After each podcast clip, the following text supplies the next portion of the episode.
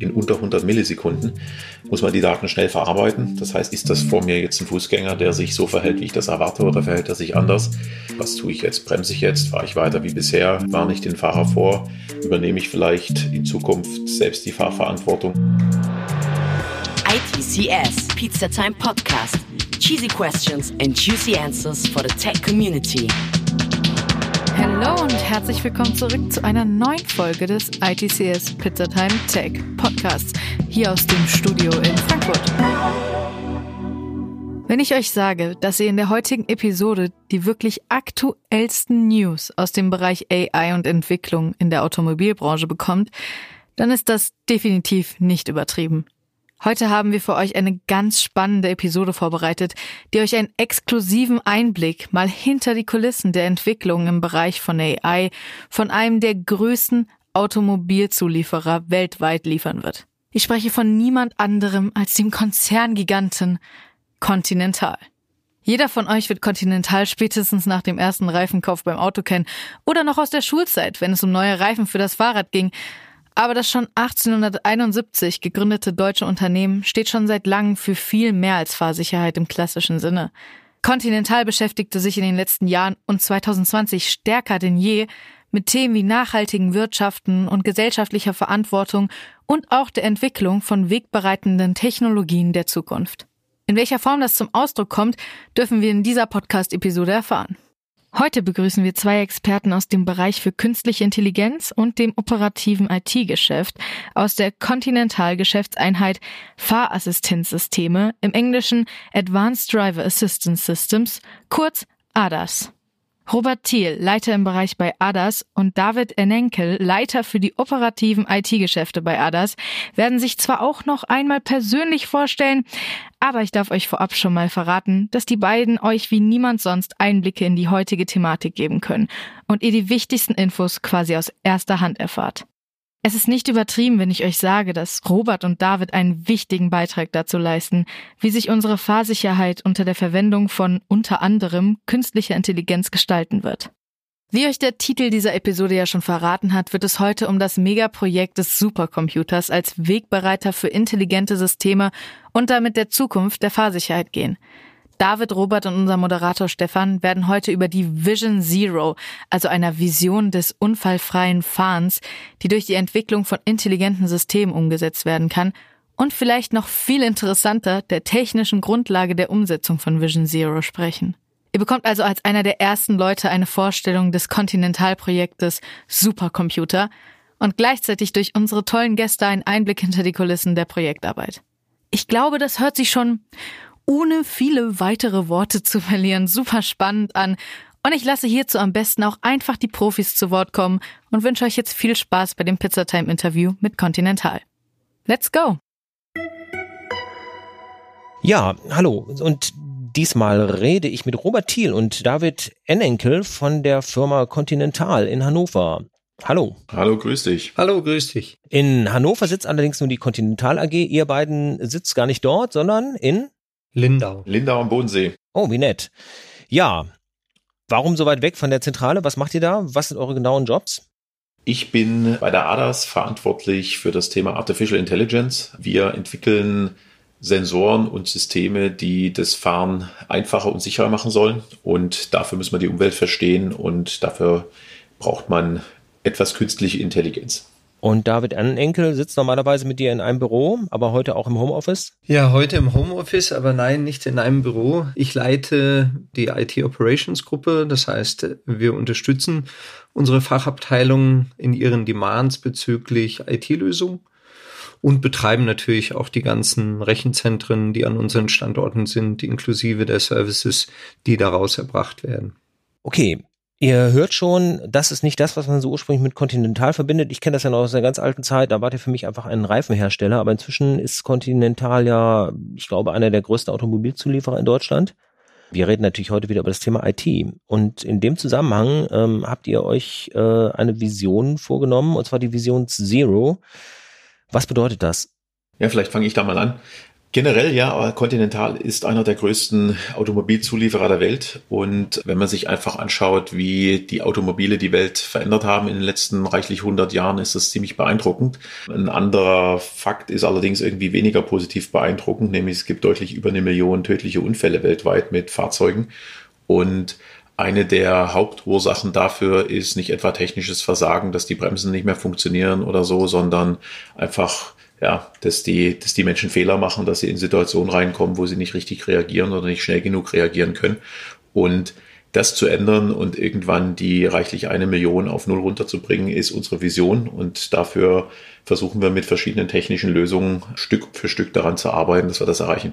Wie sehen diese Lösungen aus? Also geht es jetzt um, um Unterstützung des Fahrers oder geht es hier ums Thema autonomes Fahren?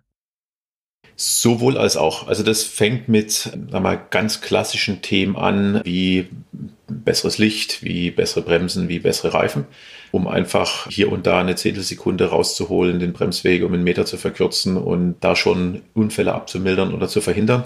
Aber geht natürlich technologisch deutlich weiter in den Bereich, den die ADAS irgendwie seit 20 Jahren am Bodensee vorantreibt, nämlich mit intelligenten Systemen den Fahrer zu unterstützen, so dass es Fahren angenehmer, weniger stressig und damit am Ende vielleicht auch sicherer wird aber eben auch die Systeme zu entwickeln, die dafür sorgen, dass wenn der Fahrer mal unaufmerksam ist, dass wenn er mal irgendwo nicht nach links guckt, obwohl von links die Gefahr kommt, dass das System dann eingreift über eine Bremsung, über ein Ausweichmanöver, vielleicht initial auch bloß erstmal über eine Warnung, um den Fahrer auf eine Gefahr hinzuweisen und ja, damit dann wirklich aktiv die Sicherheit zu verbessern und Situationen zu handeln, die der Fahrer vielleicht allein sonst gar nicht handeln könnte.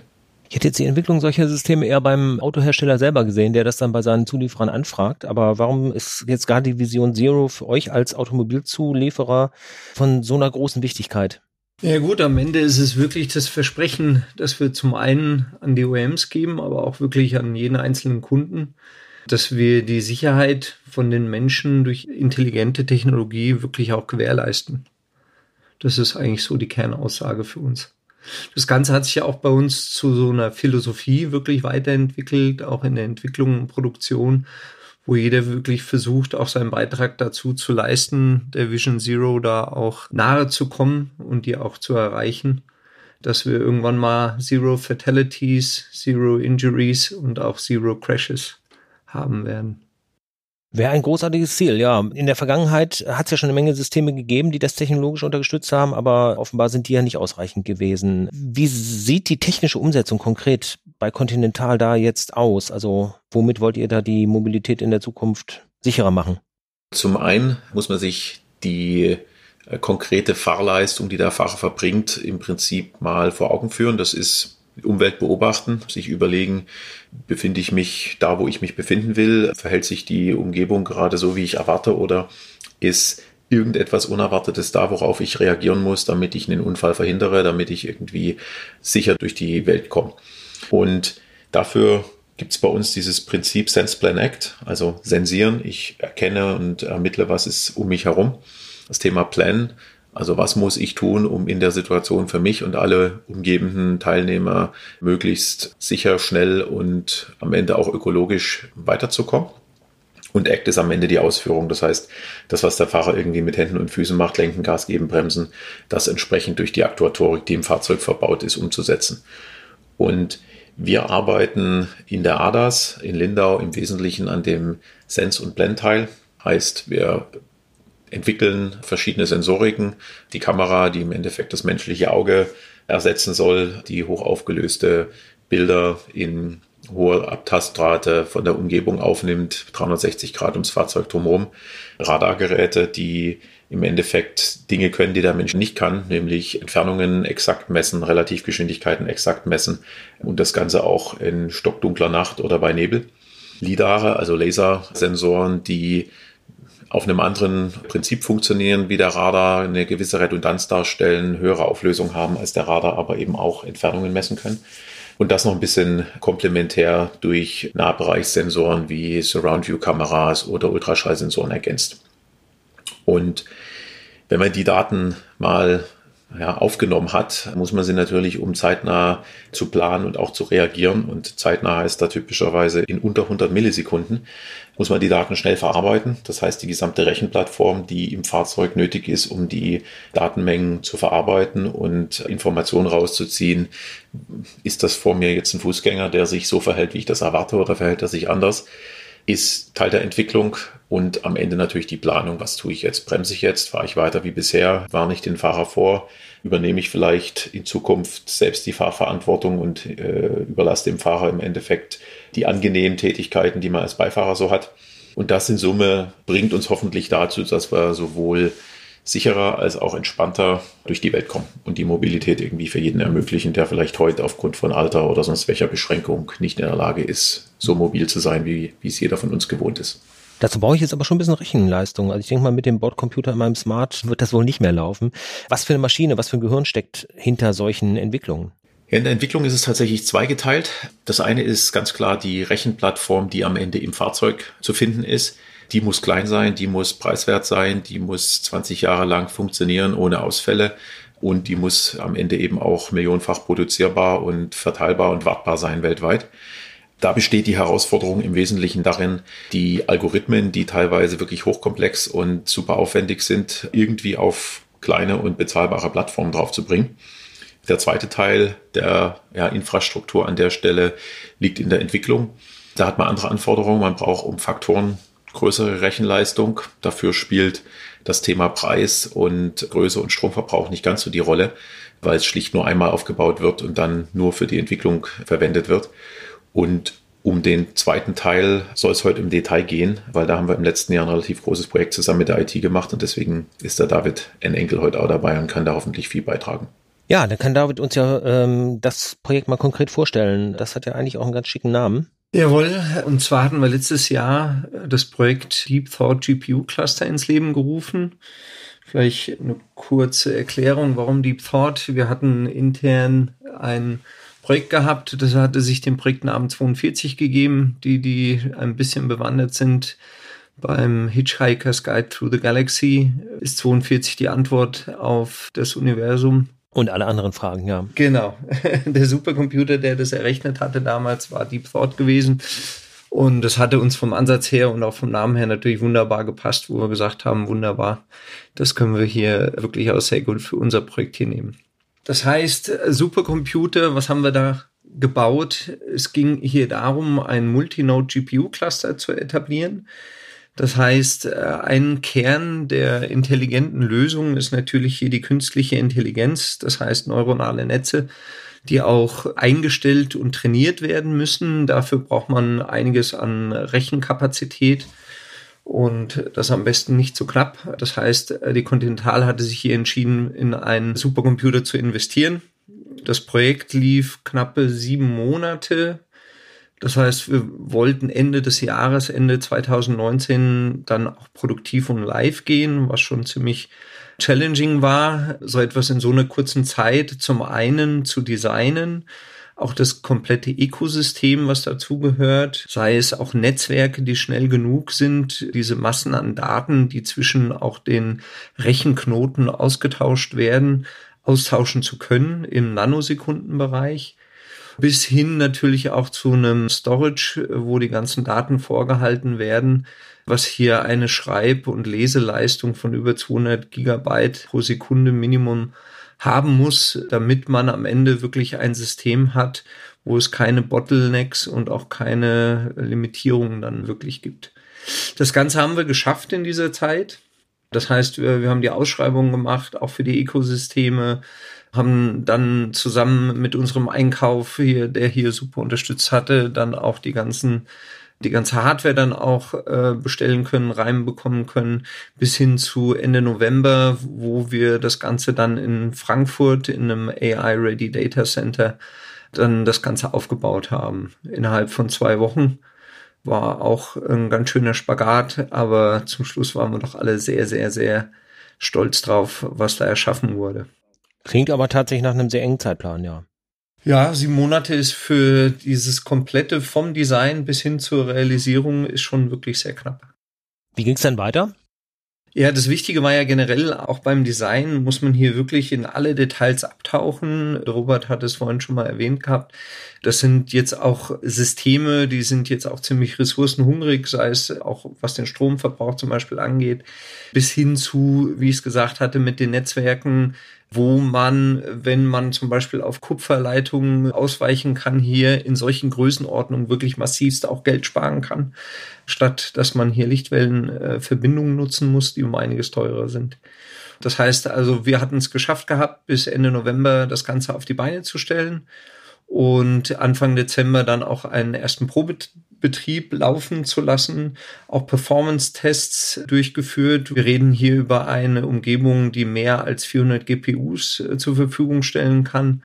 GPU heißt? Graphical Processor Unit. Das heißt, das sind die Chips, die man normalerweise auf Grafikkarten findet, wo man festgestellt hatte vor geraumer Zeit, dass die sich wunderbar zum Trainieren von neuronalen Netzen eignen, dadurch, dass die sehr viele parallele Rechenoperationen ausführen können. Dezember hatten wir dann den ersten Probebetrieb und konnten dann ab Mitte Dezember das Ganze auch schon den Ingenieuren quasi übergeben, um ihre neuronalen Netze auf diesen Umgebungen dann auch trainieren lassen zu können. Okay, und damit geht das Deep Learning dann eigentlich los. Damit geht das Deep Learning los, richtig. Könnt ihr das mal kurz beschreiben? Also erstmal überhaupt nochmal für die Leute, die nicht so im Thema drin sind, was ist Deep Learning und was passiert da konkret bei euch? Dazu hole ich mal ein bisschen aus. Warum braucht man das überhaupt? Was heißt das Buzzword AI, Deep Learning und wie funktioniert es tatsächlich? Wir brauchen es im Endeffekt, weil wir mit unseren Sensoren die echte Welt abtasten und daraus irgendwie eine, eine Information gewinnen wollen, wie wir uns in der Welt verhalten müssen, in den Fahrzeugen. Und da sich die echte Welt nun mal nicht so einfach darstellt wie ein einfaches Modell, da es sich täglich verändert, also Beispiel, es gibt ständig neue Mode und jeder Fußgänger sieht anders aus. Es gibt also nicht die einfache Beschreibung, wie man aus einem Kamerabild den Fußgänger extrahiert oder es gibt nicht die einfache Beschreibung, wie ein Fahrzeug aussieht, weil morgen kommt ein neuer Hersteller und bringt ein neues Modell auf die äh, Straße, was vielleicht ein bisschen anders aussieht als die bisherigen. Und dann kommen natürlich noch so äh, Themen dazu wie Abhängigkeit vom Wetter, von Verschmutzungen und so weiter, so dass wir in der Vergangenheit Systeme versucht haben, über einfache Modelle zu modellieren, die Modelle zu implementieren. Und am Ende kommt man da auf 90, 95 Prozent Performance-Erkennungsrate. Aber das ist einfach, je komplexer die Funktionen werden und bei automatisierten Fahren spätestens spricht man über extrem komplexe Funktionen, nicht mehr ausreichend. Da muss man 100 Prozent korrekt die Welt wahrnehmen können und eben genau sagen, da in 30 Meter ist ein Fußgänger, der bewegt sich mit der Geschwindigkeit, schaut vielleicht zu mir rüber oder schaut nicht zu mir rüber. Und um die feinen Details wirklich sicher zu erkennen, ist einfach die einzige Technologie, mit der man da heute annähernd rankommt, das Deep Learning. Das funktioniert im Endeffekt so ähnlich, wie wenn man einem Kind versucht, die Welt beizubringen. Man hat irgendwie meistens Bücher oder vielleicht auch ein paar Beispiele aus der echten Welt, wo man sagt, das ist ein Auto und nach ein paar Beispielen hat das Kind irgendwie erkannt, ja, okay, irgendwie alles, was Räder hat, scheint ein Auto zu sein. Und dann kommt ein Motorrad vorbeigefahren und dann sagt das Kind auch, da ist ein Auto und dann korrigiert man das und sagt, naja, hat zwar auch Räder, aber ist kein Auto, ist ein Motorrad, weil hat bloß zwei Räder und nicht vier. Und so ähnlich funktioniert das im Endeffekt bei dem Deep Learning auch. Nur, dass die Technologie an der Stelle noch nicht ganz so schlau ist wie ein menschliches Hirn, was die Lernfähigkeit angeht, sondern es braucht halt anstelle von drei, vier, fünf Bildchen, um eine Idee von einem Auto zu bekommen, viele, viele tausend bis hin zu mehreren Millionen. Und das Lernen funktioniert über deutlich mehr Iterationen. Also wenn ich dem Kind so oft ein Buch vorlesen müsste, wie wir unseren neuronalen Netzen im Training Beispielbilder vorzeigen, dann wäre das ganz schön anstrengend für die armen Eltern.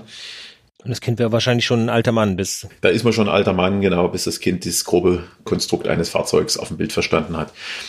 Und also auf die Technik übertragen heißt, dass wir designen im Endeffekt neuronale Netze. Das ist eine vom menschlichen oder vom, ja, aus der Biologie inspirierten Gehirn eine mathematische Konstruktion aus vielen, vielen Ebenen an einfachen, aber sehr, sehr parallelen Funktionen, die einfach mit irgendeinem Input gefüttert werden und dann über einen entsprechenden Parametersatz einen Output rausgeben und durch die Parallelisierung und Verschachtelung dieser äh, einfachen Funktionen kann man mehr oder weniger jede beliebige Funktion darstellen, wie zum Beispiel ein Bild rein und eine Beschreibung, wo befindet sich was für ein Objekt oder ist, ist gerade die Ampel rot oder grün oder was auch immer im Straßenverkehr wichtig ist, kann man damit realisieren.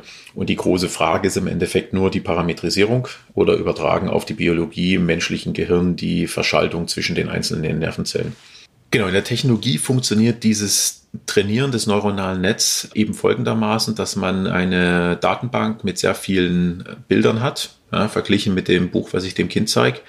Und diese Bilder haben eine gewisse Ground Truth, nennt man das, also eine, eine, Information über was ist wo auf dem Bild drauf. Und äquivalent ist das für alle anderen Sensoren auch. Und von diesen Bildern gibt es mehrere Millionen in der Datenbank. Deswegen muss die, wie der David vorhin schon angesprochen hat, irgendwie eine hohe Bandbreite haben, damit das System schnell genug die Bilder aus der Datenbank rauslesen kann. Und dann braucht man extrem viel Rechenleistung und das ist wirklich eine Größenordnung, die vor fünf Jahren schlicht noch unvorstellbar gewesen ist um am Ende mehrere 10.000 Bilder pro Sekunde über Tage hinweg in das System reinzuleiten. Das System macht eine Prädiktion.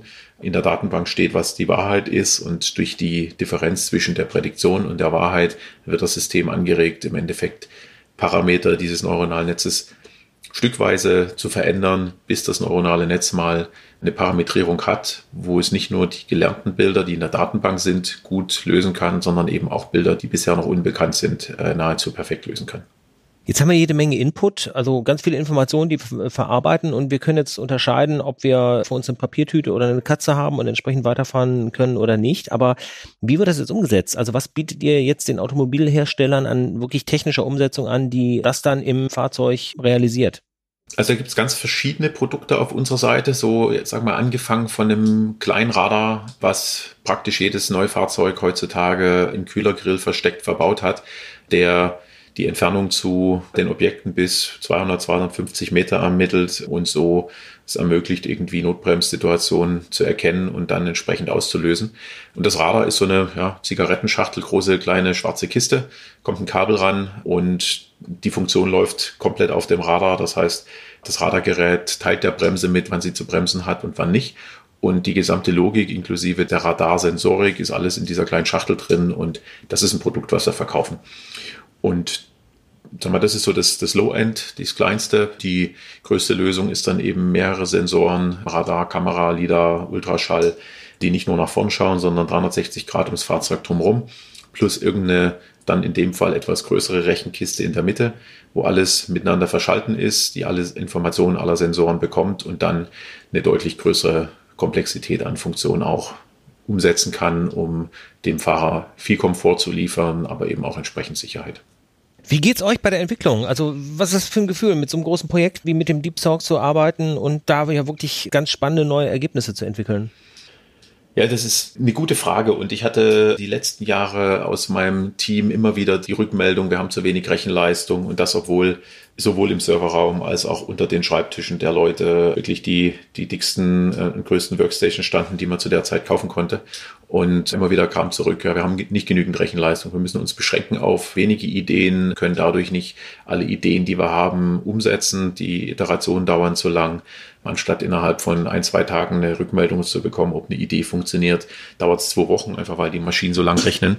Und das hat sich jetzt mehr oder weniger auf einen Schlag geändert. Ich bekomme heute Rückmeldungen, dass die Rechenleistung ist nicht mehr behindert, sondern einfach die Generierung von Ideen jetzt den, den Takt angibt.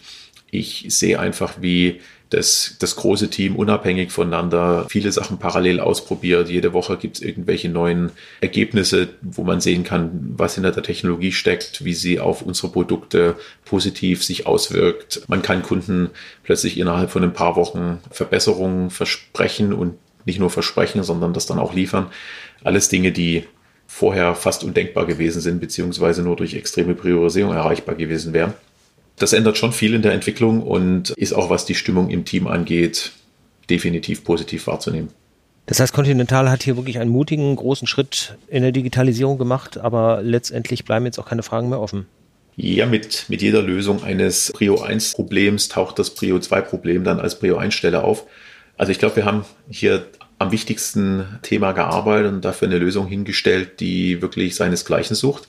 Auf der anderen Seite ist natürlich das Themenfeld an sich automatisiertes Fahren eines der wahrscheinlich im Moment technisch spannendsten, anspruchsvollsten Themen auf dieser Welt, wo es an vielen Stellen schlicht die Lösung noch nicht gibt und an denen man arbeiten muss. Und die Challenges an der Stelle sind sehr, sehr vielfältig. Das macht ja auch einen Teil der spannenden Arbeit aus, dies zu lösen. Und während die eine Hälfte der Entwickler jetzt froh ist, dass sie ihr Hauptproblem gelöst hat und voranpreschen kann und tolle Ideen umsetzen kann, versucht die nächste oder die andere Hälfte der Entwickler im Prinzip die nächste Challenge zu lösen. Und auch das werden wir hinkriegen. Und ähm, da zähle ich auch wieder auf die IT.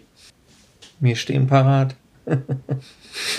Also das ist auch wirklich, wo wir uns als IT auch sehen, dem Business da hier wirklich einen Mehrwert auch zu generieren und genau, wie ich es am Anfang gesagt hatte, auch zu unterstützen, dass die sich nicht mit irgendwelchen Engpässen, Limitationen aufhalten müssen, sondern dass die sich auf ihre Kernaufgabe konzentrieren können und, wie wir es jetzt sogar gehört haben, es eher im Moment darum geht, noch mehr Ideen zu generieren, die man dann realisieren kann.